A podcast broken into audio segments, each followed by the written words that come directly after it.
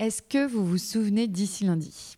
Dans l'épisode 31, Grégory et Kitry nous racontaient comment ils imaginaient et animaient des espaces de travail de dingue à Nantes. Eh bien, aujourd'hui, ils reviennent avec une toute nouvelle offre d'aménagement de bureau qui s'appelle Canon. Leur idée? Vous partagez toute leur expérience pour vous aider à réaliser et à opérer votre bureau idéal. Pourquoi? Parce que tout simplement, ils ont passé plus de 10 ans à réfléchir aux meilleurs espaces de travail et je peux vous dire qu'ils ont eu le temps d'en tester des idées et n'ont gardé que les meilleurs, archi approuvés par toute la communauté d'entrepreneurs qui y travaillent, dont votre fidèle hôte. Et puis avec eux, c'est carré. Pas de mauvaise surprise, leurs experts, comme Claire, imaginent des moodboards, vous proposent des idées d'aménagement qui collent à vos besoins pour vous aider à vous projeter. Pas de galère de suivi de chantier, ils gèrent tout, des plannings au corps de métier. Tout ça dans une ambiance fun parce que bon, il faut quand même le dire, l'équipe est trop sympa. Bref, la confiance est là et vous, vous pouvez vous concentrer sur ce que vous aimez faire le mieux, travailler. Alors si vous êtes intéressé et que vous souhaitez en savoir plus, retrouvez toutes les infos sur leur site elocanon.fr. Merci ici lundi de soutenir Rayonnante et maintenant, placez l'épisode.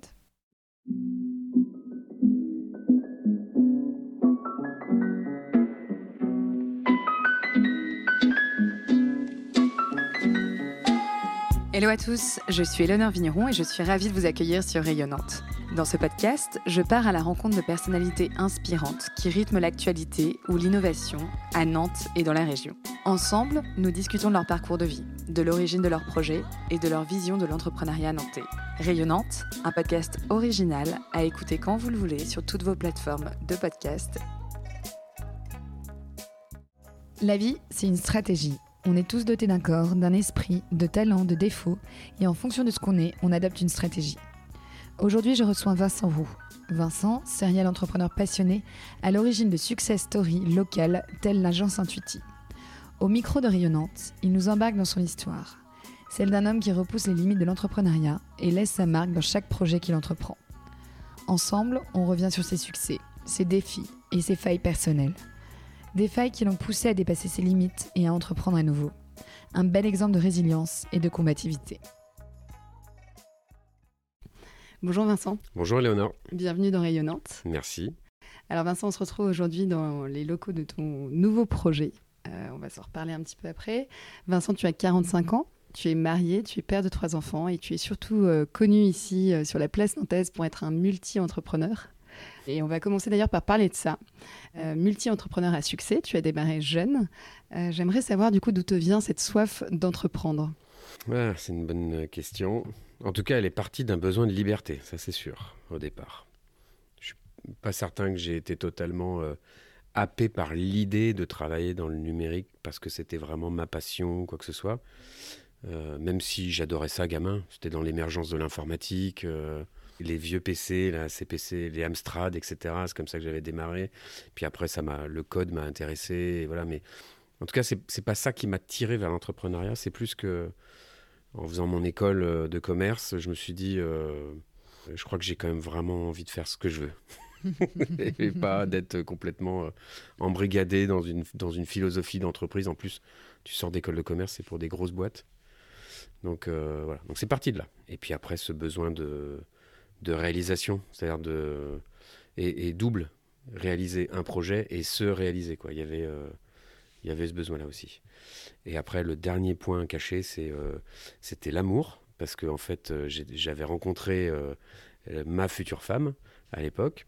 Et il se trouve que elle, elle était prédisposée à reprendre l'entreprise familiale depuis trois générations, et c'était à Nantes. Et donc je me suis dit, si je veux être sûr de faire un truc qui me plaît, passionnant, etc., intéressant et, rester libre. Et à Nantes, alors il faut que j'entreprenne aussi.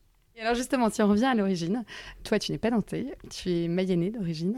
Voilà, je voulais savoir un peu euh, comment s'est passée ton enfance en Mayenne, comment, dans quel environnement tu as grandi? Eh ben, justement, cette, euh, j'ai beaucoup déménagé en fait. Donc euh, peut-être qu'il y a un peu de ça aussi dans mon besoin de nouveauté, d'aller chercher euh, quelques terres inexplorées, euh, même dans l'entrepreneuriat. Mais donc j'ai pas mal bougé. Donc ça m'a permis de développer un certain nombre de qualités de relations interpersonnelles, de qualités humaines, d'adaptation, de rencontres, d'aller au-devant des gens. Parce que quand on arrive quelque part, personne ne nous attend. Hein. donc ça m'a façonné pas mal ça, cette période-là. Mais après, j'étais petit, maigre, donc il fallait que je sois rigolo pour être, pour, pour, être accepté par les autres. Donc je faisais pas mal le rigolo. Et j'étais pas très. J'avais pas un goût énorme pour l'école. Pour je suis arrivé à Nantes pour faire mon IUT. J'ai fait d'abord une année euh, à Cardiff, Cardiff University, où du coup j'ai fait une année de European Business Management. Voilà, donc j'arbore fièrement euh, le diplôme de cette école, mais pour être totalement honnête, je ne suis pas certain vraiment de l'avoir eu. Je sais que je suis allé de temps en temps en cours, mais j'étais surtout au pub. donc maintenant, il y a prescription, je peux le dire, et, mon père ne m'en voudra pas. d'avoir un peu resquillé sur ce sujet-là. Et alors, ce que j'aime bien, c'est que tu te décris comme profondément attaché à ton territoire. Je cite, hein, je te cite. Pourquoi? Qu'est-ce que tu as trouvé ici, finalement? J'ai trouvé une, une, euh, bah, une terre d'entrepreneurs en fait. C'est ça qui, qui m'a plu aussi. Euh. Et entrepreneur au sens large du terme, avec un grand E, c'est pas. Euh, entrepreneur, c'est pas juste créer des entreprises, quoi. C'est avoir des initiatives associatives, c'est avoir des initiatives dans sa propre entreprise, d'aller chercher aussi à faire bouger les lignes dans sa propre entreprise, de voilà, juste l'esprit d'initiative, quoi. Prendre avec la main, entreprendre. Enfin, c'est ça le, au niveau étymologique. Donc, euh, c'est se saisir des choses. Et je trouve que c'est un territoire hyper dynamique pour ça. Les gens sont dans cette dynamique-là. Et il y a un autre aspect que je trouve vraiment intéressant sur le territoire, c'est qu'il est décloisonné. C'est un territoire qui est jeune, hein, qui, s'est fait euh, de manière jeune, puisque c'était un territoire sinistré après la fermeture des chantiers, après la fermeture des usines. C'était compliqué économiquement. Euh, n'y avait pas de projet. Euh, donc euh, après, bon, je passe toute l'histoire, mais il y a eu les allumés, etc., qui ont, relancé par la culture et tout. Et donc c'est une terre de challenger. Il n'y a pas d'élite qui à un moment donné ont phagocyté euh, l'économie ou le territoire. Donc il n'y a pas de une grosse industrie du vin pour pas parler de Bordeaux ou, de l'aérospatial pour pas parler de Toulouse. Ou voilà, il n'y a, a, pas vraiment de, de, gens qui ont sclérosé les relations ou en tout cas ou, ou confisqué l'initiative. Et donc, euh, pour ça, le, territoire est assez remarquable. Et ça se parle entre les industries, entre, euh, avec le numérique, avec le politique aussi. donc, voilà, il y a cette culture où toutes les portes sont ouvertes. Et l'important, c'est, OK, entre, c'est quoi ton initiative? C'est intéressant, viens, on va regarder. Je te dis pas qu'on pourra faire vraiment, mais en tout cas, la porte est ouverte. Quoi. Et en ça, pour toi, c'est décloisonné? C'est intéressant ce que tu dis parce que je trouve que Nantes aujourd'hui euh, est très connue pour euh, l'aspect numérique, pour l'industrie numérique. On parle mhm. beaucoup de ça quand même dans les médias. Euh, mais toi, tu dirais qu'il n'y a, pas que ça finalement. Ah non, non, non, il y, a des, il y, a, y, a, de superbes ETI dans l'industrie, dans la logistique, mhm. dans, le, dans la fabrication, dans l'aéro aussi, hein, dans, dans l'aéro, dans le, dans le nautisme. Dans... Il y a énormément d'entreprises qui sont souvent, très souvent, à la pointe. On a quand même beaucoup de d'entreprises sur notre territoire qui sont à la pointe de l'innovation, à la pointe de... De toute façon, on, le sent, même les chiffres parlent d'eux-mêmes sur le territoire. Euh, le taux d'emploi, le dynamisme économique, euh, et on a cette ouverture sur la façade maritime, on a aussi cette ouverture sur ce territoire agricole aussi, qui est quand même tout en proximité avec la Bretagne et puis euh, le Sud-Loire. non, on a, on a, vraiment des ingrédients absolument majeurs que plein d'autres régions n'ont pas, pas en France, ça c'est sûr. Et alors, si on revient à toi, sans transition, tu, étais étudiant à Audencia, tu, dans le cadre de tes études, tu fais ce premier stage euh, chez Capgemini. Et là, du coup, c'est drôle parce qu'en intro, tu as parlé tout de suite de liberté. Mm. Euh, et du coup, dans, tu vois, dans mes notes, j'ai noté une phrase justement où tu parles de liberté. Tu, tu réalises à ce moment-là que la liberté n'a pas de prix, donc pour te citer. Et tu souhaites alors acheter cette liberté en montant ta première boîte. Raconte-nous un peu euh, ce qui s'est passé à ce moment-là. Écoute, euh, Capgemini ou une, ou une autre boîte, je veux pas, je, je veux surtout pas jeter l'opprobre sur euh, telle ou telle entreprise. C'est pas, c'est pas du tout le sujet. Et en plus, je regrette pas du tout d'être passé par Capgemini parce que ça a été une école fantastique. Mm. Euh, donc, sur la manière de former les collaborateurs, sur les process, sur sur, sur l'accompagnement des clients et tout. Donc voilà, c'est vraiment pas. Ça ne m'a pas convenu. C'est pas, pas pareil. Pas, je dis pas que c'est pas bien. Simplement, ça m'a pas convenu parce que je pense que c'est une taille d'entreprise où euh, on, se détourne de la mission première de l'entreprise. C'est-à-dire que ça devient une grande comédie euh, humaine parce que forcément, quand il y a plein de monde, etc., ça devient de plus en plus politique à l'intérieur d'une entreprise. Et moi, j'étais pas à l'aise dans ce type de relation. Voilà, c'est le premier point. Le deuxième point, c'est qu'il y a des obligations de, de PNL, comme on dit, donc de compte de résultats, d'affectation des ressources, de, Et, pour cause, je veux dire, c'est des boîtes qui ont des enjeux financiers qui sont majeurs. Et ben, là non plus, je ne me suis pas complètement reconnu là-dedans mais probablement aussi lié à mon âge, c'était que moi je voulais explorer la mission, l'usage, la promesse, la valeur, la richesse qu'on pouvait amener aux gens. Quoi. Donc, savoir si j'étais euh, affecté euh, à 80% du temps ou à 50% du temps, euh, je m'en fichais moi finalement. Mm. et donc, bon voilà, je voyais des pratiques qui n'étaient pas en, lien directement avec mes, avec mes valeurs par rapport à ça. Bon, j'ai appris à mes dépens après que la finance c'était quand même diablement important et pourtant j'avais fait des études là-dedans, mais mais en tout cas, euh, le, ça peut pas être juste le commerce et la mission qui font les choses. Quoi qu'il advienne, euh, je me suis pas retrouvé dans, dans cet euh, environnement-là. Et à la fin de mon stage, enfin avant la fin de mon stage même, un certain septembre 2011, 2001, septembre 2001, euh, c'est pas lié à la chute des tours. Hein. C'est trouvé que ça s'est tombé à ce moment-là, mais je suis allé voir mon maître de stage. Je lui ai dit, écoute, est-ce que, est-ce que tu pourrais m'accorder de ne plus venir pour les trois derniers mois de mon stage pour que je puisse me consacrer à la création de mon entreprise? Et il m'a dit Qu'est-ce que tu veux faire? J'ai dit Bah écoute, euh, je pense qu'il y a quand même un paquet de choses à faire au niveau des sites internet, etc. Bon, faut se remettre euh, plus de 20 ans en arrière.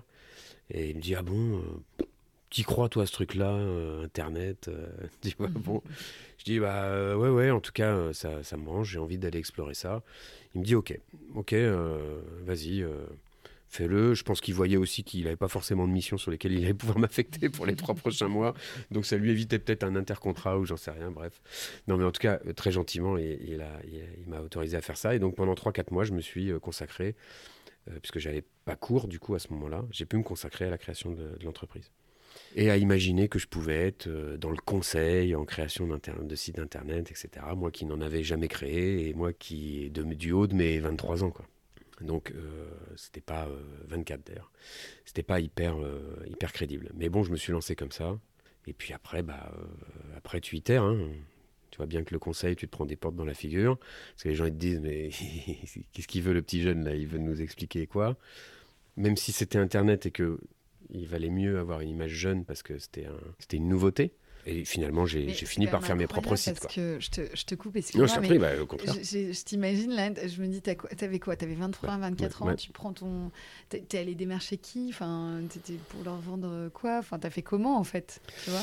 Bah, euh, En fait, c'est un peu la théorie de la tâche d'huile, c'est-à-dire que tu. Euh, tu rends des services à, à l'entreprise de, de ta future belle famille euh, sur euh, l'équipement informatique, euh, sur l'installation du réseau, sur le fait qu'ils avaient besoin d'un site internet. Et puis l'ami de, l'ami qui dit bah, Moi aussi j'ai besoin d'un site internet, donc est-ce que tu pourrais pas me le faire?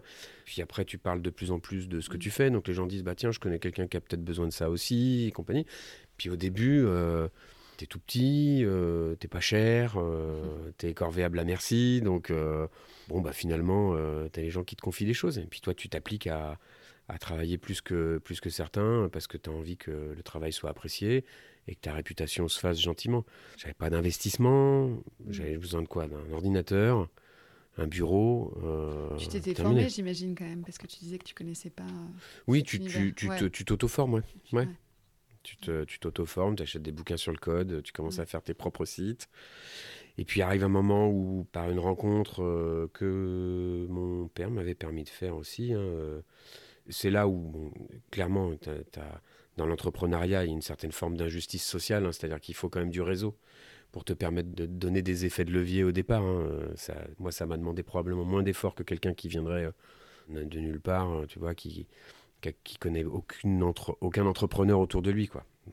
Donc j'ai eu cette chance. Euh, bah, par rencontre, quelqu'un qui avait besoin d'un salarié euh, sur le web mais pas à plein temps, je dis bah écoute moi je prends le deuxième le deuxième mi-temps, puis après je l'ai pris à plein temps, puis après ton deuxième salarié, puis ton troisième salarié, etc. Et en parallèle de ça, il faut aller de temps en temps en cours pour essayer d'aller décrocher ton diplôme quand même à Audencia parce que euh, parce que t'es pas à l'abri que ton truc se plante et donc accessoirement tu, te dis je vais assurer mes arrières. Donc en fait très rapidement tu as embauché les salariés? Euh, Oui, au bout de la première année, ouais. Et comment est-ce qu'on réagit tous tes proches là quand tu leur as annoncé que tu lançais euh, ton entreprise? Mon père directement m'a dit c'est une connerie, va donc faire des conneries chez les autres, apprends avec les conneries chez les autres, Et comme ça, quand tu monteras ton truc, euh, tu les feras pas chez toi, ça te coûtera beaucoup moins cher. Enfin, coûtera au sens coût, euh, charge financière, mais aussi charge mentale, des conneries qu'on peut faire. Mais évidemment que derrière, il y a un soutien inconditionnel qui, qui se crée. hein. Il y a de ça. Et puis après, euh, ma chère est tendre. Je pense qu'elle réagit de la même façon qu'aujourd'hui parce que en fait, euh, elle est partagée entre la confiance qu'elle a en moi de, de voir que je peux finalement, euh, je vais une fois que je me lance dans un défi, je vais me démerder. Mm. Après, est-ce que c'est au niveau de l'ambition des objectifs qu'on s'était fixés? Peu importe, mais après, j'ai un côté où je suis assez, euh, assez singe. Moi, je peux me, ra- me- me- me raccrocher aux branches facilement si jamais c'est compliqué. Et à la fois, euh, cette euh, appréhension du euh, qu'est-ce qu'il nous fait encore Qu'est-ce qu'il a besoin absolument d'aller chercher du, de l'adrénaline, du danger, alors que Audencia, bon poste, euh, Ouais. bonne école, euh, qu'est-ce qu'il fout quoi mais je pense que de son côté, même de son côté à elle, l'excitation est plus forte de se dire ah quand même ça, ça va être ça peut être sympa ce qu'il va faire. Et euh, donc là, donc tu termines ton diplôme à Audencia. Ouais. Non sans, non sans mal. Mais là-dessus, euh, Audencia a été euh, a été top parce qu'ils m'ont euh, ils m'ont vraiment facilité la vie. Ils ont adapté mon, mon cursus à ce moment-là. J'étais un des premiers. On était deux simplement à mon époque à être entrepreneur à Audencia. Donc j'aime bien dire dans la légende que je suis le premier incubé d'Audencia, mais en fait dans la réalité on était deux. Et en tout cas, ils montaient l'espace commun des entrepreneurs. donc, D'accord. Le, le côté entrepreneurial commençait à être à la mode Mm. pour les écoles de commerce. Donc génial, j'étais leur échantillon de départ. Donc forcément, ils m'ont, ils m'ont, ils m'ont filé un petit coup de pouce. Donc bon, ça m'a valu quand même de faire une, une majeure supplémentaire, donc six mois de plus. euh. Ouais. Donc tu te retrouves donc diplômé d'Audencia, à la tête de ta structure, Ouais. qui était déjà Intuiti à l'époque ou- Non. Non, qui s'appelait Artis. Artis. Ouais. Ok. C'était art et technique en latin. Mais en fait, dans l'absolu, c'était parce qu'il fallait apparaître en premier dans les pages jaunes. Donc il fallait un. A. Et oui, mais c'était ça euh, la stratégie à l'époque. hein. Et donc là, vous étiez combien dans la, dans la structure? Vous étiez trois, c'est ça? Euh, on, est, on est monté, euh, donc quand on s'est rencontré avec Intuiti, donc avec Arnaud et Séverine, on a dû se rencontrer en 2005, euh, 2005 je pense. Donc moi j'avais créé en 2001, D'accord. donc euh, enfin au tout Ouais. début 2002 euh, officiellement. Et donc en 2005, tu t'associes. 2005, euh, en fait 2005 on commence à travailler ensemble. Euh, Comment est-ce que tu avais rencontré tes associés? Grâce à Gilles Sertou, un prof de, de Audencia, qui m'a beaucoup aidé à l'époque d'Audencia dans, le- dans ma création d'entreprise, et qui avait aidé Arnaud Chéniaud, qui est le- mon- l'associé à, l'époque, euh, aux côtés de Séverine Pirot. Et donc, ça faisait un moment qu'il nous disait, je pense que ce serait quand même vraiment intéressant que vous rencontriez. Donc, il a été vraiment à l'initiative d'une... bah, de, de 10 ans d'histoire après à suivre. Quoi. Mm. Voilà. Première occasion avortée parce que je, je revenais de Rennes, euh, j'avais crevé un pneu, donc euh, je, les, je leur ai posé un lapin euh, inouï, qui fait que je me suis dit, Ouah, ça commence très très mal, ils vont me détester. Et finalement, on a, re- on a refait l'expérience, et, et sur une nappe en papier du, du restaurant où on était, on s'est dit, tiens, écrivons en quelques lignes ou dessinons en quelques lignes quelle vision on a de notre métier euh, pour les années à venir. Et puis euh, bah, après, on a comparé et on aurait presque pu en faire un calque de nos deux, euh, dessins. Donc, on a dit, OK, on a la même façon de voir les choses, travaillons ensemble. On a travaillé d'abord en partenariat. Et puis ensuite, je crois que c'était fin 2006, euh, on a décidé d'unir nos destins. Donc on a créé une holding commune et on a apporté les parts de nos entreprises pour pouvoir faire respectivement un tiers, un tiers, un tiers. Donc euh, l'idée n'était pas nécessairement de valoriser euh, financièrement les entreprises, c'était de dire, de toute façon, on était les, les uns et les autres quand même euh, très modestes quoi, dans, dans- dans- dans nos entreprises. Donc l'idée, c'était pas de, de- de- faire un, un combat d'ego pour dire la mienne est autant, donc il me faut tant dans l'entreprise, etc. L'idée, c'était le projet futur. Quoi. Donc un tiers, un tiers, un tiers. Eux venaient aussi du milieu de l'agence. Ils venaient, euh, ouais, ils venaient du milieu de- d'agence euh, avant, ouais. ouais. Et donc, eux étaient sur le référencement naturel dans les moteurs de recherche, et moi, Mm. j'étais sur la conception et la création des, des supports de vente euh, autour d'Internet, ou... Mm. Enfin, là, on faisait plus trop de CD-ROM, donc voilà. Et c'est à ce moment-là qu'Intuiti est né. Et c'est Intuiti, c'était déjà la marque d'Arnaud et Séverine. D'accord. Et Arnaud a un talent absolument dingue dans sa capacité à, a créé une, aura autour de, la marque, une aura autour de... Lui-même déjà a de l'aura, je veux dire, c'est indéniable. Et puis euh, il, a, su créer un nom vraiment sur le territoire. Il a su créer des interactions aussi avec un certain nombre de personnes sur le territoire, là où moi j'étais plus par capillarité. Lui, il est venu dans les associations professionnelles, dans les organisations professionnelles, il a fait connaître la marque. Donc quand on a fusionné en 2009, on a, on a naturellement fait disparaître la marque Artis. Et donc s'ensuit euh, une belle histoire jusqu'en 2021. Oui. C'est ça, ouais. si j'ai bien noté. Où là, tu revends Intuiti. Euh, quel souvenir est-ce que tu gardes de ces années? Waouh euh, Beaucoup, beaucoup, beaucoup de souvenirs. Euh, en fait, on, Intuiti, les, je vais dire les, les, les, trois aspects un peu que je garde, c'est le côté de l'équipe qu'on avait réunie autour de nous et où c'était vraiment une. Euh, non, je vais pas faire le coup de la grande famille parce que c'est pas possible, ça. C'est trop, c'est trop, c'est trop galvaudé, ça. Mais non, simplement, je pense qu'on avait réussi à créer un esprit dans cette entreprise où chacun avait euh, une certaine forme de liberté à s'épanouir, où où on se stimulait euh, les uns et les autres, où voilà, c'était pas rose tout le temps. Hein. Puis alors, je pense qu'on a été de bien piètres chefs d'entreprise aussi, nous, de notre côté, tous les trois, parce qu'on avait on avait nos propres, euh, nos propres défauts, nos propres névroses, nos propres, euh, nos propres trucs à régler entre nous trois aussi, hein, parce que mm. s'associer, c'est jamais simple. Donc je pense pas qu'on ait été parfait euh, pour, le, pour la plupart des collaborateurs, mais en tout cas, il y, y, avait vraiment un esprit, une ambiance qui fait qu'on avait plaisir à venir les uns et les autres le matin et à rester le soir. Et pas forcément pour bosser, mais juste pour prendre un pot, pour être ensemble, pour mm. partager des choses. Donc il y a ce premier aspect-là. Deuxième aspect, il y avait un aspect très excitant avec euh, des très très gros clients qui nous ont fait confiance quand même. Euh, euh, des gros clients au niveau national et international qui normalement vont vers des grosses parisiennes. Et, ils avaient envie de nous faire confiance à nous. Mm. Plus des superbes clients ETI, PME du territoire. on a créé une super relation parce qu'en fait, on était, on se, c'était, souvent c'était ça l'esprit, on se sentait hyper concerné et moi, c'était ce que je retrouvais pas chez Cap euh, ou, dans d'autres grosses entreprises. On était hyper concerné par le résultat que ça allait générer pour nos clients. Donc ça, c'était euh, vraiment le deuxième aspect. Et puis le dernier aspect, euh, c'est l'écosystème. Intuiti a été un, formidable costume pour aller se promener dans l'écosystème, participer hyper activement au milieu associatif, la cantine numérique, Design in Pays de la Loire les Learning Expedition à San Francisco. Euh, évidemment, bah, on, en sort, là, le Web Today, euh, qui, a était un point d'orgue pour nous à chaque fois.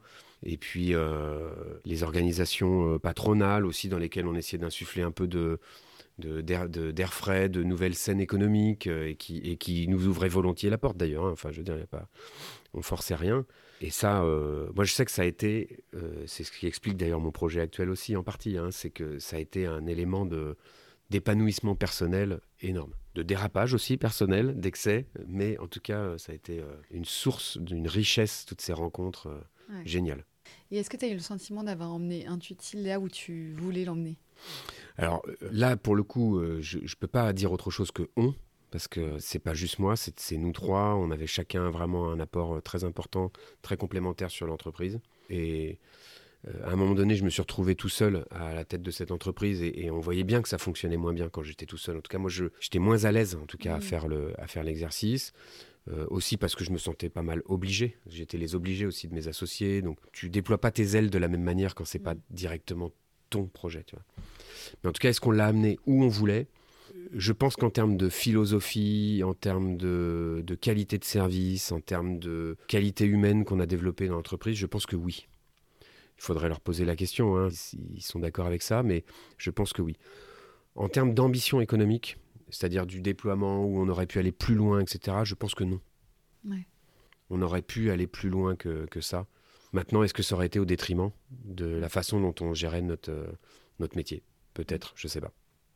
Une fois cette page-là euh, tournée, tu peux nous raconter un peu ce que tu as fait? Eh bien, en fait, à l'époque, j'avais pour idée de reprendre les parts de mes associés. Je voulais racheter les parts d'Intuiti à mes associés et commencer à raconter une nouvelle histoire avec euh, cette entreprise. je me suis heurté évidemment à un certain nombre de difficultés et la principale était qu'on ne s'est pas mis d'accord sur le prix. Et en parallèle, moi, j'accompagnais une grosse ETI qui s'appelle IDEA à Saint-Nazaire, dirigée par Bruno Hugues de la Rose et Nicolas de Rouault. Et là, il y a une opportunité qui se crée au moment où finalement j'arrive dans l'impasse avec Intuiti, où ils me demandent de les accompagner sur une spin-off, euh, donc euh, une filiale qu'ils veulent créer, une filiale innovante, euh, sur la base du transport, logistique, et du coup très numérique. Et ils me disent, aide-nous à trouver quelqu'un qui pourrait prendre le lead d'un projet comme celui-ci. Et au moment où, où je me trouve dans l'impasse, boum, on se cogne la tête contre le lavabo, on se regarde dans la glace et on se dit, mais au fait, c'est moi ce gars-là c'est moi. Voilà mon prochain véhicule, le, mon prochain projet, celui où je vais pouvoir peut-être du coup complètement m'épanouir, me sentir beaucoup plus libre de mes, gestes. Euh, le sujet est super intéressant, euh, allons-y quoi. Et je leur propose, et ils me rétorquent, bah écoute, on n'osait pas te le proposer. Donc super, synchronisation impeccable. Donc euh, je me lance là-dedans. Donc je vais voir mes associés, je leur dis bon bah écoutez, comme on se met pas d'accord, il faut qu'on trouve une solution parce que dans trois mois je suis parti. J'ai mis cet ultimatum mais de temps en temps dans la brutalité, mais pas au mauvais sens du terme, mais dans une certaine forme de radicalité, bon, les choses bougent au moins. Sinon, bon, bah, dans 12 mois, ce serait bien que, patati, patata, bon, bah, la temporalité, euh, dans 12 mois, enfin, moi, je sais même pas où je suis dans 12 mois. Quoi. Donc, qu'est-ce qui aura changé Qu'est-ce qui aura. C'est très difficile. Et il s'est trouvé que ça nous a permis d'accélérer une transition. Et euh, on a essayé, à ce moment-là, on a essayé de vendre. Mais tous les acheteurs disaient Mais monsieur Roux, vous restez? Je dis bah non, ah bah non, non, moi, non, non, même pas en rêve. Non, non, euh, regardez, voilà les clés, euh, voilà l'entreprise, euh, c'est une super boîte. Il dit ouais, mais nous on n'a personne à mettre. Et puis si vous partez, potentiellement l'entreprise va se déliter, on va acheter une coquille vide, ce qui est probable en plus. Donc bon, nous dans notre grande naïveté, on se dit bah si, ça va se vendre quoi. Et donc ils ont dit non, non, nous on achète s'il y a s'il y a un taulier quoi. donc là, on est passé sur l'idée de se dire ok, il nous faut un DG. Donc on a trouvé ce DG assez rapidement, euh, finalement, par bouche à oreille, comme quoi euh, tout résonne. À un moment donné, euh, la, synchronicité se fait. Bah oui, on est connu dans l'écosystème, l'entreprise a une belle image, on connaît plein de monde. Donc quand on commence à en parler, il y a plein de gens qui disent oh, non mais attends, c'est ce gars-là qu'il faut que vous rencontriez et tout. Et franchement, en deux mois et demi, trois mois, on avait jeté notre dévolu. Et génial. Et donc après, donc il est arrivé en septembre, en janvier, j'étais parti. Quatre mois de tuilage terminé. Dix ans d'histoire auparavant, quatre mois de tuilage. Puis là, après, tu vois la réalité en face. Tu vois que tu n'es pas indispensable. Tu vois que la personne fait des choses qui permettent à l'entreprise aussi de prendre de l'air, de la respiration. Euh, euh, euh, du coup, part sur un nouveau développement que toi, tu pensais pouvoir faire et que finalement, tu n'as pas réussi à faire. Bon, là, là, tu prends une bonne grosse dose d'humilité dans la figure. Là, tu prends cher. Tu l'as ouais, accepté facilement Non, bah non, non, non, tu n'acceptes jamais ces trucs-là facilement. tu philosophes tant que tu peux, mais inconsciemment, tu te dis, oh, la claque. mais voilà, mais t'apprends, tu, tu grandis. Comme tu as une deuxième partie de vie à aborder avec plein de projets, eh ben, c'était peut-être la claque qu'il te fallait. Et alors on y vient justement. Donc tu, tu te retrouves donc du côté de Saint-Nazaire à discuter avec euh, cette ETI. Ils te disent bon allez cette fois qu'on veut. Qu'est-ce qui s'est passé après? Après, eh bien, euh, tu prends une deuxième claque. coup, tu te rends compte que tu sais toujours aussi bien réfléchir parce que l'entreprise, la situation dans laquelle tu étais, t'a mis dans des situations et puis ton expérience fait que voilà, tu, tu réfléchis bien, mais tu deviens lent mou dans l'action. Donc tu perds beaucoup de temps, tu fais beaucoup de PowerPoint, tu te convaincs. Et puis, tu as réussi quand même, somme toute, sur, sur Intuiti. Tu as une image, tu as un truc. Donc, tu commences à être un peu paralysé par la peur aussi de mal faire. Puis moi, j'avais eu une fâcheuse tendance à, m'immerger avec tous les copains euh, start-up. Quoi toutes les startups du numérique et tout ça. Euh. Et puis bah, après, il y a une autre dose d'humilité qui est, euh, tu arrives sur un marché qui est celui du transport, de la logistique, avec une forme de, euh, de naïveté qui est bonne pour aborder nouvellement un marché. Mais en gros, tu te prends pour ce que tu n'es pas en te disant attends on va, on va révolutionner le truc les mecs ils n'y ont, pas, pas pensé la techno ça va complètement changer le, sujet et oui, ça pourrait, mais le truc, c'est qu'il y a des usages, il y a, y, a, y a, une politique, il y a une forme de corporatisme, il y a, y a des réflexions qui ont été menées depuis très longtemps. L'optimisation du transport, je veux dire, c'est pas nouveau. quoi. Mmh. Et donc, tu arrives là-dessus, Et finalement, euh, bah, tu découvres au fur et à mesure, à chaque fois que tu ouvres une porte, tu dis Ah non, ça, ça a déjà été exploré. Ah non, ça, ça a déjà été exploré. Ah non, ça, ça euh, waouh, il y en a qui ont essayé. Euh, qui... Donc, tu cherches comment tu vas trouver ta voie là-dedans. Et, et donc, on l'a, on l'a trouvé, hein, honnêtement, je pense, mais tardivement. Et donc, du coup, c'est dans la deuxième partie de l'entreprise où j'ai commencé, du coup, à un peu plus prendre mon pied parce que euh, ça, a été long. Il m'a fallu franchement 18 mois pour vraiment euh, faire décoller le sujet, comprendre un peu où j'étais, etc. Euh, voilà. Et puis c'était long pour IDEA aussi, si tu veux. Je, potentiellement, moi je repars avec un peu le sentiment de leur avoir fait perdre un peu de temps, tu vois. Mais bon. D'un autre côté, il fallait, on était dans l'expérimentation. Mm. Et ça là-dessus, ni eux ni nous, on s'était trompé là-dessus. Enfin, on s'était menti là-dessus, je veux dire. Donc on développe ce produit, on développe cette intelligence artificielle, euh, avec des guillemets, parce qu'au début, euh, c'est d'abord des algorithmes. Hein. On est très loin du chat GPT, mais euh, on développe un produit qui facilite vraiment la vie des, personnes qui travaillent dans les, dans les entreprises de transport. Et j'ai eu un, motif de satisfaction pas plus tard qu'il y a 48 heures, puisqu'en fait, donc cette entreprise, on l'a vendue avec le groupe IDEA. On a réussi à le valoriser, à le faire racheter par un acteur du marché. Et cet acteur du marché, j'ai regardé une vidéo il n'y a pas très longtemps parce que je me suis dit, tiens, qu'est-ce qui devient euh Et j'ai vu une vidéo où il intervenait et je voyais dans les images que dans leur produit aujourd'hui, qui est complètement intégré, il y a tout notre algorithme qui fonctionne euh, encore et qui donne euh, tout de même, qui apporte de la valeur ajoutée à ce qu'ils produisent. C'est pas le seul truc, hein, pas du tout la prétention de dire que c'est grâce à nous qu'aujourd'hui euh, ils vivent. Bien au contraire, hein, ils n'avaient pas forcément euh, besoin de nous parce que c'est, euh, ils détiennent une très très grosse part du marché de, ce point de vue-là. Mais je pense qu'ils ont apporté un service qui, était attendu et sur lesquels on est venu les bousculer et aujourd'hui ils l'ont encore. Donc ce qu'on a fait, c'est encore là et ça a été valorisé malgré tout. Ils nous l'ont racheté. Donc je reste pas sur une sensation d'échec une, frustration, certes, mais pas sur une sensation d'échec. Donc cette aventure-là, elle a duré 5 ans, c'est ça? Euh, non, moins que ça. Septembre 2016, moi je me suis, euh, on a vendu en 2019. Donc euh, ouais, deux ans et demi, trois ans, trois ans je veux dire. Et après, comment est-ce que tu as rebondi? C'est là que l'étiquette un peu serial entrepreneur a commencé à me coller à la peau parce que moi j'avais pas prévu de faire que trois ans sur 50 Truck, hein, j'avais bien prévu de faire plus. Euh, ça s'est trouvé comme ça. Et ensuite, je pars dix jours en montagne dans les Pyrénées avec mon chien. Tout simplement parce que j'aime pas trop la solitude. Donc, euh, je t'ai posé la question et je me dis j'aurais peut-être dû te la poser. Non, vas-y, je t'en prie. Quel état d'esprit tu étais à ce moment-là quand euh, l'aventure 50 Truck s'est terminée? Totale perte de confiance en moi. Parce que sur le moment, tu vois, maintenant je suis le vin. Je te dis, bah non, en fait, c'était pas, c'était pas un échec. On a réussi à en faire quelque chose, c'est mm. valorisé. Mais sur le moment, tu le vis vraiment comme un échec parce que j'avais une autre ambition pour ce projet. Donc ouais, on s'attendait à faire beaucoup mieux que ça, quoi. Voilà. Euh, et, j'aurais bien aimé euh, faire mieux que ça. Ne serait-ce que pour la confiance aussi qu'on m'a accordée euh, avec vis-à-vis d'IDEA, quoi. Tu vois? Mais bon, voilà, c'est la vie, c'est comme ça. Donc tu, tu, repars, ouais, avec un. Tu te dis, waouh, boum, ok, maintenant je fais quoi? Puis hors de question de retourner sur Intuiti. Hein, c'est mm. Là, ça y est, hein, tu connais plus la moitié de l'effectif, tu personne t'attend. Hein. Ouais, la page est tournée. La page est tournée, donc voilà. Donc, euh, retour à la case départ, tu te dis presque, tu vois. Puis là, il n'y a, plus a plus de salaire qui tombe, il n'y a plus rien. Tu n'as plus rien pour faire bouillir la marmite. Hein. Donc, euh, tu te dis, bon, ok, ok. Euh. Donc, bah, va, partir, va en montagne, va, va marcher un peu. et donc, je suis parti marcher. Et, puis, au bout de quatre jours, le quatrième jour, je reste dans le chalet que j'avais loué, tout volet fermé toute la journée. Juste à la lumière de l'ampoule de la cuisine.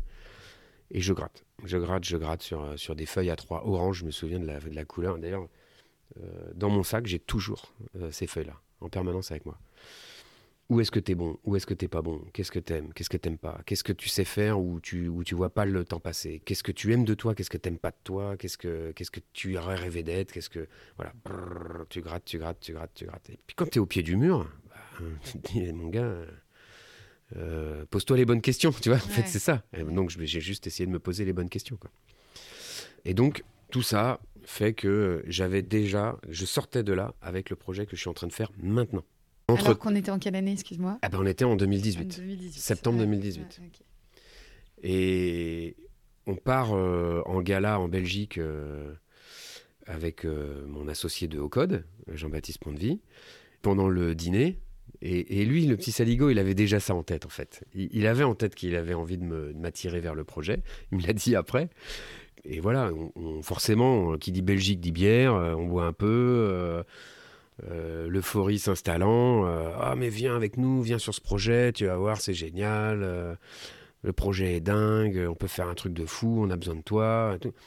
Et, tu vois, tu es, en, en perte de confiance.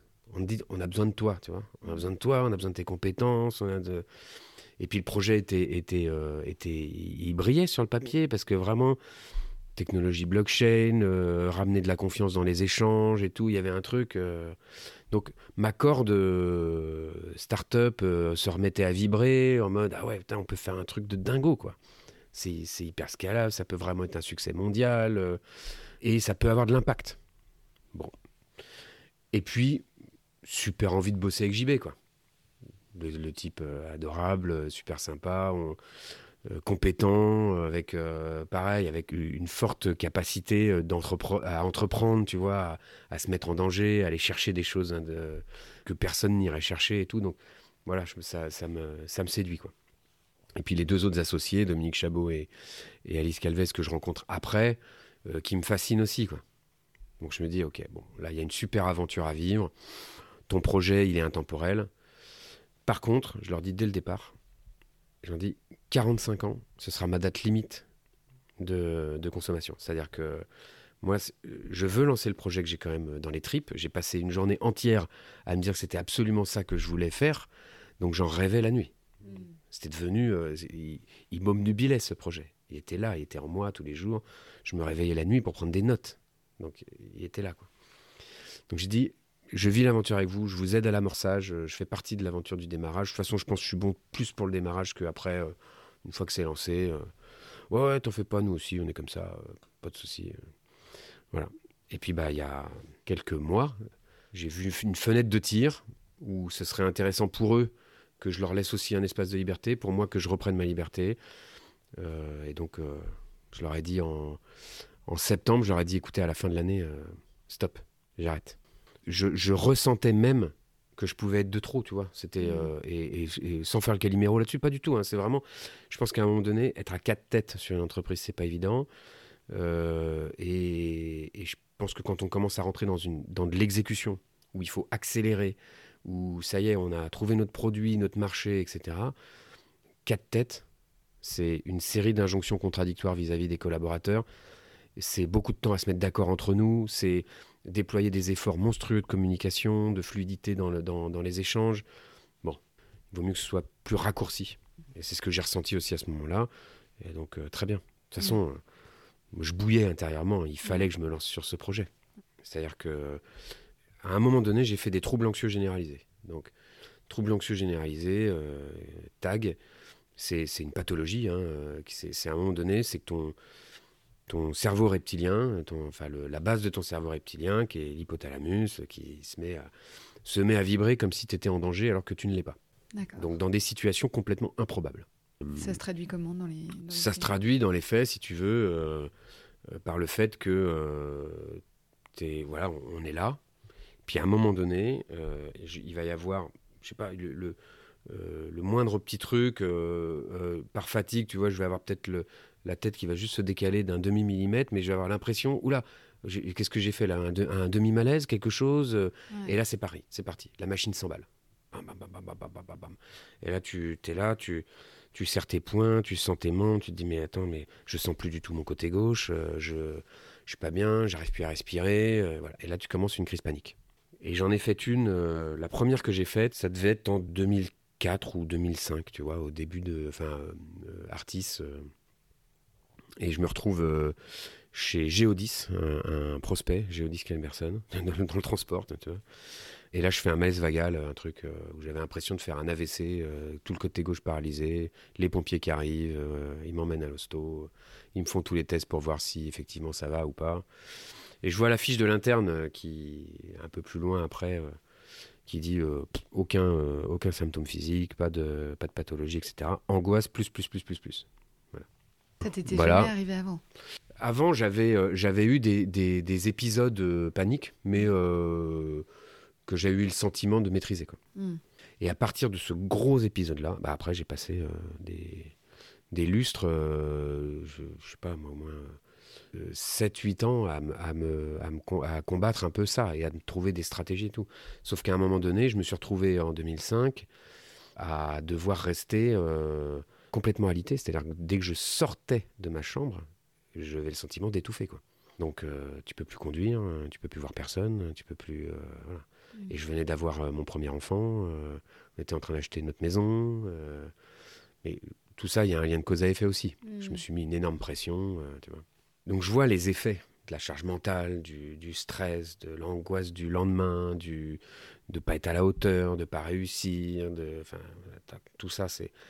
Euh, et moi je me vois, je suis un- quelqu'un qui va vite me voiler la face, mais Mm. comme plein de dirigeants, il n'y a pas, y a pas de souci, c'est non non, t'avances, coûte que coûte, on y va, hop. Ou d'autres euh, types de dirigeants qui sont dans la culpabilité de dire non non attends. euh, ne, ne regarde pas ce que tu es en ce moment, ne, ne regarde pas à quoi tu es en train de penser. c'est pas de toi qu'il faut t'occuper, c'est des autres. Et du coup, tu te dis, ok, ça y est, c'est la fin de ma vie, quoi. En fait, c'est, je pourrais plus jamais être libre, tu vois. De, Mm. je pourrais plus jamais être euh, complètement à l'aise dans ce que je vais faire et tout ça. Je vais devoir, euh, je vais faire Je vais me médicamenter et compagnie. euh. bon, bah allez, hop, Euh, fin du game, quoi. Quand on est là, tu te dis, je fais quoi, quoi? Et puis là, je trouve un, un super psychiatre qui est en essai clinique sur un produit. Moi, je voulais pas prendre de benzodiazépine. Benzodiazépine, c'est euh, les Xanax, l'Exomil, etc. Enfin, c'est des, c'est des produits hyper addictifs euh, et puis qui, qui changent ta perception, qui altèrent ta perception, qui altèrent tes capacités cognitives. Et ça, je voulais pas de ça. C'était une petite mort pour moi de prendre des médocs comme ça. Et donc, euh, le truc, c'était que lui, il avait un truc contre l'incontinence, qui est un produit qui était contre l'incontinence et dont ils ont découvert les effets bénéfiques sur la dépression. Parce que les troubles anxieux généralisés, c'est une forme de dépression, malgré tout. Et top, quoi. Je rentre dans l'essai clinique, je me pose même pas de questions. Je veux dire, j'étais de toute façon, j'étais au bout de ma vie. euh, donc, euh, je prends le truc. Et euh, en un mois, j'étais sur pied, quoi. Paf, c'est reparti. euh, plus d'angoisse, plus rien. ça y est, je suis, je suis de nouveau là, quoi. Et, donc, tu, tu, ça y est, tu reprends pied, etc. Et puis, euh, au bout d'un moment, tu tombes dans l'effet pervers du médicament qui fait que tu gagnes trop confiance en toi. Puis là, tu tombes dans d'autres excès. Du coup, là, tu te dis, attends, mais j'ai la vie devant moi, c'est génial et tout. Et là, je me suis retrouvé euh, à, à sortir tenter plus, euh, à, à faire des soirées euh, tardives, alcoolisées. et là, je suis passé dans dans l'autre phase de ma vie entrepreneuriale, quoi. Ouais. Le, ok, le stress. Ouais, ouais, il y a du stress. Bah, t'inquiète, on va le, on va l'exprimer autrement. On va l'exprimer dans, dans l'excès, dans le, l'alcool, dans, le, dans les sorties, dans voilà. Le côté, on n'a qu'une vie, quoi. Et donc là, du coup, euh, reprise de la thérapie, euh, arrêt du médoc, euh, et puis voilà. Et c'est à, partir de ce stade-là où je me suis dit, attends, la vie, c'est pas euh, tout noir, tout blanc, c'est pas euh, à fond, à fond, à fond, à fond, et puis on verra. C'est la vie, c'est une stratégie. On est tous dotés d'un corps, d'un esprit, de talents, de défauts, de d'avantages, de lacunes, etc. Et en fonction de ce qu'on est, eh ben, on adopte une stratégie. Donc, stratégie numéro un, apprendre à se connaître. Je suis qui Je sais faire quoi je peux, le faire comment C'est quoi mes capacités physiques, intellectuelles, euh, mes limites C'est important de savoir ça. Ça ne veut pas dire qu'elles vont pas bouger, mais c'est important de savoir où on en est là sur l'instant. Et puis après, ok, c'est quoi mes stratégies quoi? Sur les, les troubles dépressifs ou sur les troubles anxieux, le sport est une des meilleures thérapies. Je n'étais pas sportif pour un sou. Ça, ça m'emmerdait, j'avais horreur de ça, c'était pas mon truc. Je préférais largement euh, passer un week-end avec des potes autour d'un barbecue, des bières et, euh, et du vin. Et, sauf qu'en fait, euh, l'alcool, c'est un psychotrope. Donc, qui dit psychotrope dit tu prends, ça va beaucoup mieux. Sauf qu'une fois, une fois la redescente arrivée, ça va beaucoup moins bien qu'avant que tu aies pris ce, euh, Mm. ce breuvage. Bon, donc tu vois bien que de toute façon, c'est peine perdue. Euh, donc, ok, bon, bah, il faut que je me mette au sport. Donc, je m'y mets, etc. Mais je te dis ça, c'est pas en une semaine, c'est une stratégie qui s'est installée en 8 ans, 7, 8 ans Mm. où au fur et à mesure, tu reprends le contrôle sur toi-même. quoi. Et au bout d'un moment, ça, crée des effets bénéfiques qui font que, au lieu de compenser ce que tu estimes être tes lacunes ou tes limites, tu t'ouvres un nouveau champ des possibles. Et là, tu te dis, waouh, punaise, ah ouais, mais en fait, je suis capable de ça, je suis capable de ça, je suis capable de ça. Voilà. Et dans 15 jours, Je me fais l'ascension du Mont Blanc parce que c'est un truc depuis longtemps où je me suis dit, ça c'est le summum pour un, trouble anxieux, quoi. D'aller dans un endroit où on estime avoir un point de non-retour, quoi. Et d'aller chercher dans son physique, on pense qu'on va pas réussir à le trouver, quoi. De toute façon, le jeu de la vie, c'est, c'est, il faut absolument trouver le plus vite possible son propre bonheur et son propre accomplissement pour pouvoir diffuser euh, autour des. Euh, enfin, tu vois, tu peux générer le bonheur autour de toi qu'à partir du moment où tu es aligné, toi, et heureux, quoi. Et je pense que le summum, et je pense que tous les strates d'âge, tu vois, c'est. D'âge en âge, hein, on n'a pas les mêmes trucs. À 20 ans, tu veux bouffer le monde. À 30 ans, tu ta baraque, ta belle bagnole, euh. Enfin, pardon, c'est très masculin comme, comme approche, mais c'est vrai, un steak, une patate, une Porsche, hein, tu sais. c'est Donc voilà. Et puis, à, 40, bah, c'est une autre philosophie. Là, tu te dis, non mais attends, je, suis en recherche de sens maintenant, je veux trouver un accomplissement professionnel, euh, euh, je, veux que, mes enfants euh, ils grandissent bien, que, que, je puisse les accompagner au mieux. Et puis, puis jusqu'à jusqu'à un moment où tu vas être de toute façon que dans la transmission, parce que c'est plus toi qui compte la fin est inéluctable euh, entre quatre planches. Euh, tu peux être le plus riche du cimetière si tu veux, hein, mais finalement, c'est quoi, c'est quoi le, quelle trace tu laisses et comment tu aides les autres à vivre, quoi.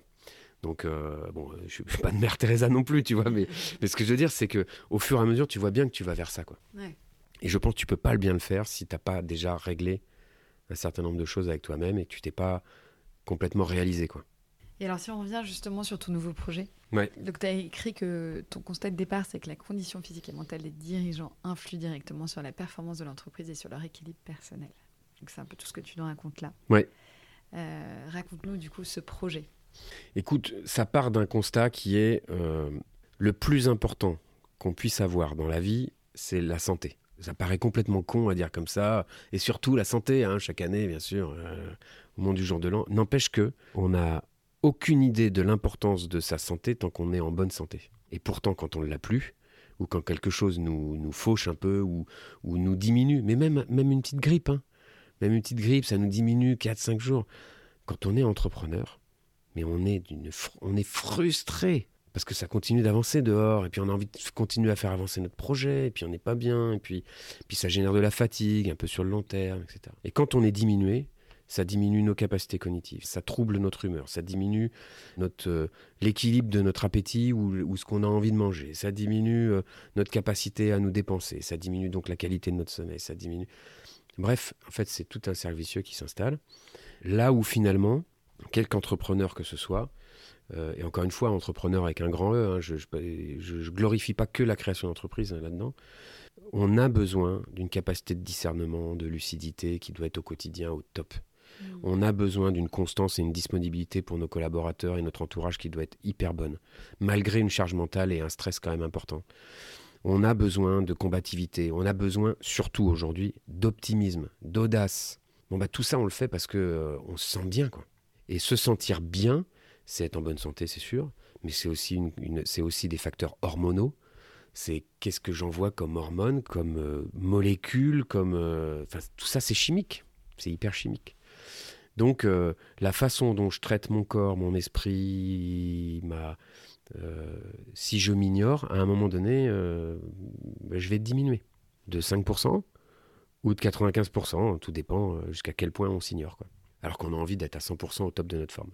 Donc partant de ce constat-là, je suis parti du principe que, ok, pour le coup là, notamment les dirigeants, les, chefs d'entreprise, on est des athlètes de haut niveau qui s'ignorent on oublie de penser que en fait c'est une compétition régulière quotidienne. En tout cas, on doit être à un niveau de compétition. Je ne parle pas de compétition contre les autres et tout, hein, pas le pas le côté péjoratif, mais en tout cas, bah ouais, on doit se sentir bien au quotidien et tout ça, ça demande qualité de sommeil, qualité nutritionnelle, euh, qualité euh, de, du mental, euh, stabilité psychologique et le plaisir. Attention, hein, et le plaisir, ça compte énormément. Quoi. Mm. Tout ça, il faut le prendre en compte et il faut y faire gaffe. Et en règle générale, on n'y fait pas assez attention. Parce que si on a peur qu'en s'écoutant, on entende des choses qu'on n'a pas envie d'entendre. Et que c'est parce qu'on va chercher qu'on va trouver un truc. Bah oui, mais bon, si on trouve un truc, c'est peut-être qu'il y avait quelque chose aussi, quoi. Donc c'est ça l'origine du projet. Et après, moi, je veux faire un truc qui me ressemble et dans lequel j'ai envie de me sentir bien aussi. Donc il y a cet aspect euh, médical, il y a cet aspect euh, culture du corps, du mental, de l'esprit, euh, de la santé. Mais tout ça, je veux le mettre dans un écrin qui est un écrin de club. C'est pour ça que c'est club santé. c'est un endroit où, je vais pouvoir croiser un certain nombre de personnes, où il va y avoir des, des frictions positives entre les, entre les personnes, des rencontres euh, qui peuvent avoir du sens. Euh, je, veux, je veux un endroit où, dans lequel je me sens bien, qui va pouvoir me créer une parenthèse dans ma semaine, où je sais qu'à cet endroit-là, on va prendre soin de moi, je vais pouvoir prendre soin de moi, je vais pouvoir m'accorder un peu de temps, et du temps efficace. Parce que si je fais ça, je sais que ça ressurgit sur les temps professionnels que je vais avoir par ailleurs. Donc tout ça dans, dans une sorte de, de club à l'anglaise, euh, du 19e mais ancré dans le 21e. Donc, euh, donc j'y tiens parce que euh, je le dis parce que aussi parfois présenté comme ça, ça fait pas assez mixte non plus comme approche. Donc et moi je, je, veux absolument cette, cette mixité. Tous les chefs d'entreprise et chefs d'entreprise ont besoin de cette attention, ont besoin d'être accompagnés. D'ailleurs pas toujours pour les mêmes raisons. Euh, et donc je veux que ça soit un endroit où on a envie de venir, un tiers-lieu, un pied-à-terre pour venir m'isoler, travailler, faire du sport, consulter les différents praticiens, inviter quelqu'un, manger, boire un coup. Euh, voilà, c'est... Et là, donc, tu me disais que tu étais en phase de test. Ouais. Euh, c'est intéressant parce que du coup, tu es allé chercher des, des, chefs dirigeants pour faire un peu tes cobayes, si je peux me Ouais. permettre de, de dire ça. Quels sont déjà les premiers retours que tu as aujourd'hui là-dessus par rapport à cette approche? Donc 10 chefs, d'entre... chefs et chefs d'entreprise qui font cette, euh, ce, ce premier MVP, comme on dit, ce produit minimum viable, qui est en fait un bilan de santé, avec un médecin généraliste qui va être euh, impliqué dans le, dans, le, dans le projet pour ces bilans de santé. Donc là, l'idée, c'est de voir où est-ce qu'on en est. Donc on fait un bilan de santé hyper poussé.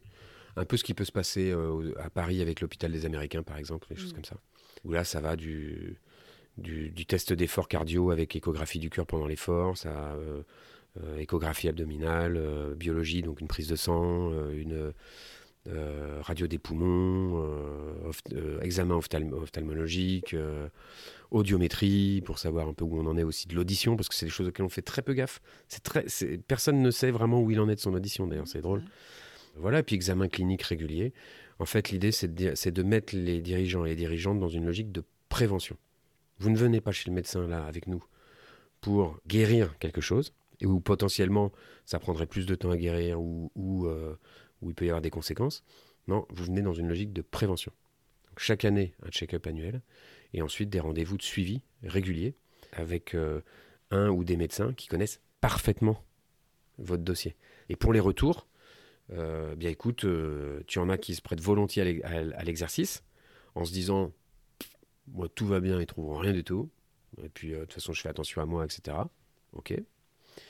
Et puis tu en as d'autres qui hésitent un peu à venir parce qu'ils se disent j'ai pas du tout envie de savoir potentiellement ce qu'ils pourraient trouver.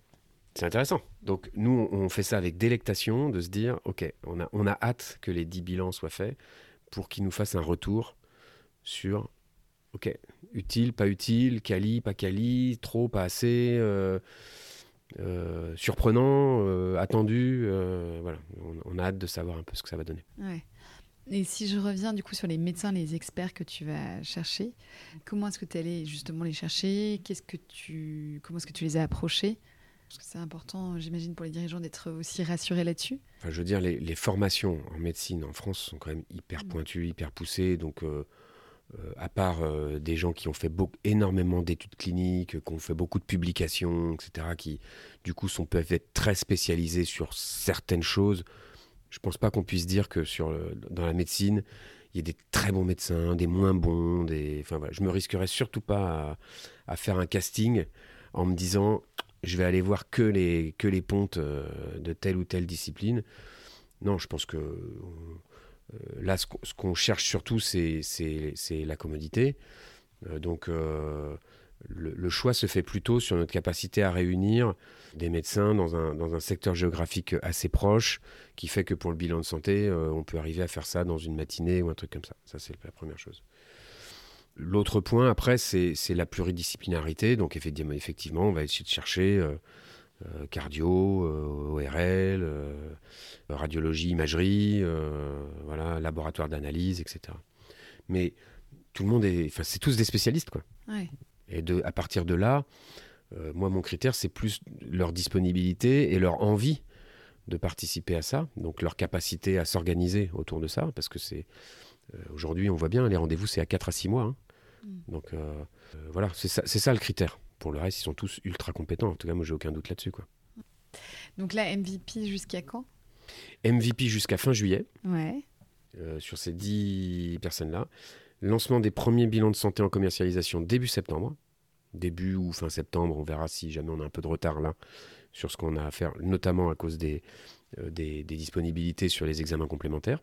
Et puis ensuite, euh, fin d'année, ce qu'on espère, c'est du coup lancer euh, les programmes avec donc une forme pluridisciplinaire d'accompagnement, préparation physique, préparation mentale, nutrition, psycho, thérapeute de sommeil et médecin généraliste. Et donc d'avoir un programme d'accompagnement comme ça à l'année.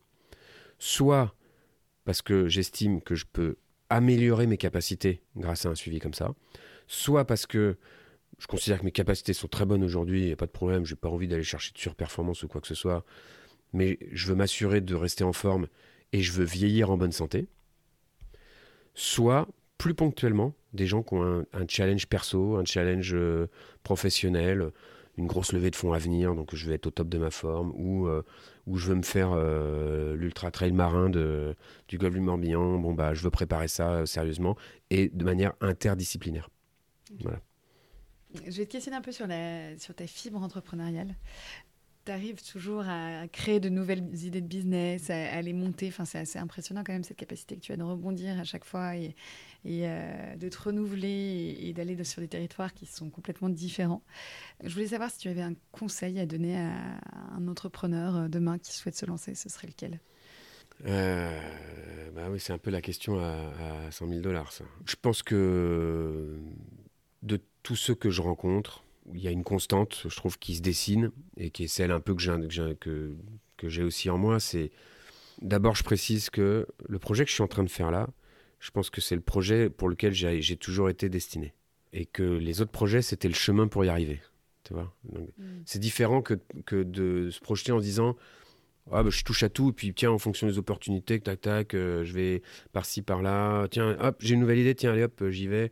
En fait, je pense que c'était un chemin qui, pour, pour, lequel euh, que j'ai suivi pour arriver à ça.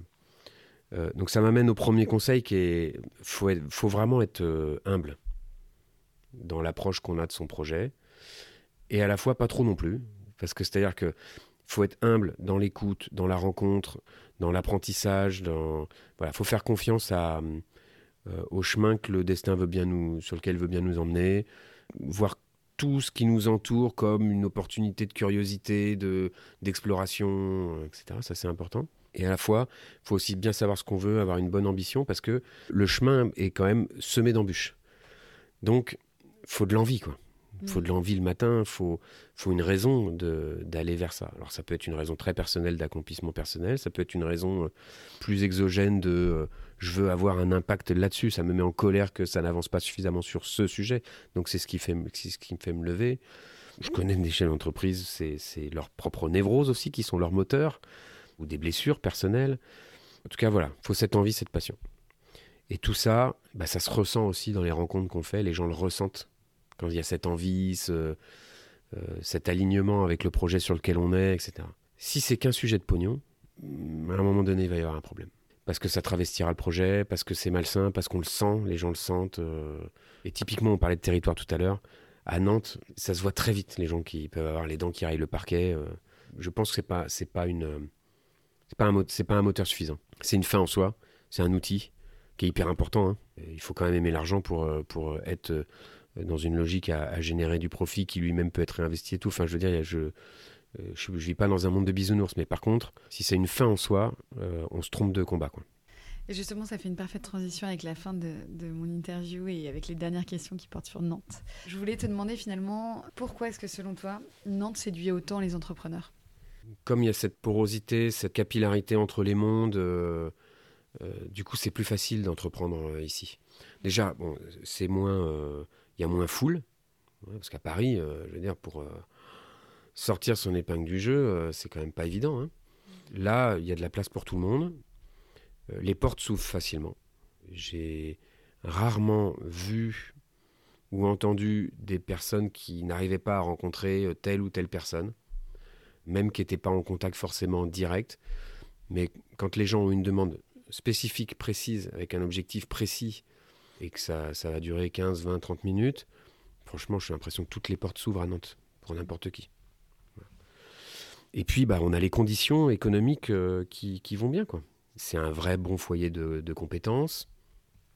Euh, alors j'allais dire, la vie n'est pas trop chère, c'est un peu moins le cas aujourd'hui. Je trouve que on a vite rattrapé un certain nombre de prix parisiens pour beaucoup de choses, y compris le dumping immobilier. Mais bon, euh, en tout cas, ça reste plus facile de vivre à Nantes qu'à Paris. Il y a l'art de vivre à la nantaise aussi. Hein. Euh, on peut dire ce qu'on veut sur les, les, tracteurs de Nantes en ce moment, notamment sur des aspects de, d'insalubrité, de, sécurité, etc. C'est une réalité, ça a augmenté. Mais bon, euh, la ville a vachement grandi aussi, hein, donc euh, elle vit avec sa taille. Donc, euh, mais pour le, pour le reste, quand même, on est à 30 minutes de, de, la côte. C'est une ville qui est quand même assez aérée, avec plusieurs quartiers. On peut vivre un peu. C'est pas un centre-ville trop concentré, etc. Il y a, on a la Loire qui est une belle activité. Il y a, il y a un dynamisme économique où il y a des belles entreprises, que ce soit dans l'industrie, dans les pôles de compétitivité, donc voilà, c'est cette richesse en fait, cette richesse qui fait que euh, c'est simple d'arriver. Il y a plein de structures d'accompagnement. Hein. Le palace, la cantine, pour les, pour les boîtes plus du numérique, mais le palace c'est vachement diversifié aussi. Il n'y a pas que des boîtes du numérique. Il y a les décathlons, il y a euh, les d'autres boîtes comme ça qui arrivent et qui se disent tiens, c'est là que je veux être. quoi. Il y a les pôles de compétitivité qui sont là aussi pour accueillir et créer cette capillarité. Il y a Nantes Saint-Nazaire Développement qui est, une, structure hyper dynamique aussi pour accueillir sur le territoire, avec une vraie stratégie de développement de la ville, avec un développement durable derrière cette stratégie. Il y je pense que c'est ça, ça s'ouvre, c'est facile. Ok. Et toi, à titre personnel, qu'est-ce que tu aimes faire à Nantes? Qu'est-ce que j'aime faire à Nantes? Écoute, ces derniers temps, j'aime beaucoup aller sur la côte euh, plutôt qu'à Nantes, j'avoue. J'y trouve un peu mon petit espace, euh, mon nouvel espace de liberté. Euh, et puis ça me permet de changer d'air. Mais typiquement, ce que j'aime faire à Nantes, souvent c'est quand même les pince-fesses euh, nantais, parce que ça me permet de voir à la fois les copains, découvrir de nouvelles personnes. C'est toujours des bons moments. Donc euh, ça dans le milieu professionnel et d'un point de vue plus personnel, les week-ends euh, c'est souvent un peu sportif ces temps-ci là parce qu'avec la préparation du Mont Blanc ça demande un peu de boulot. C'est j'ai mes deux Mont Blanc cette année.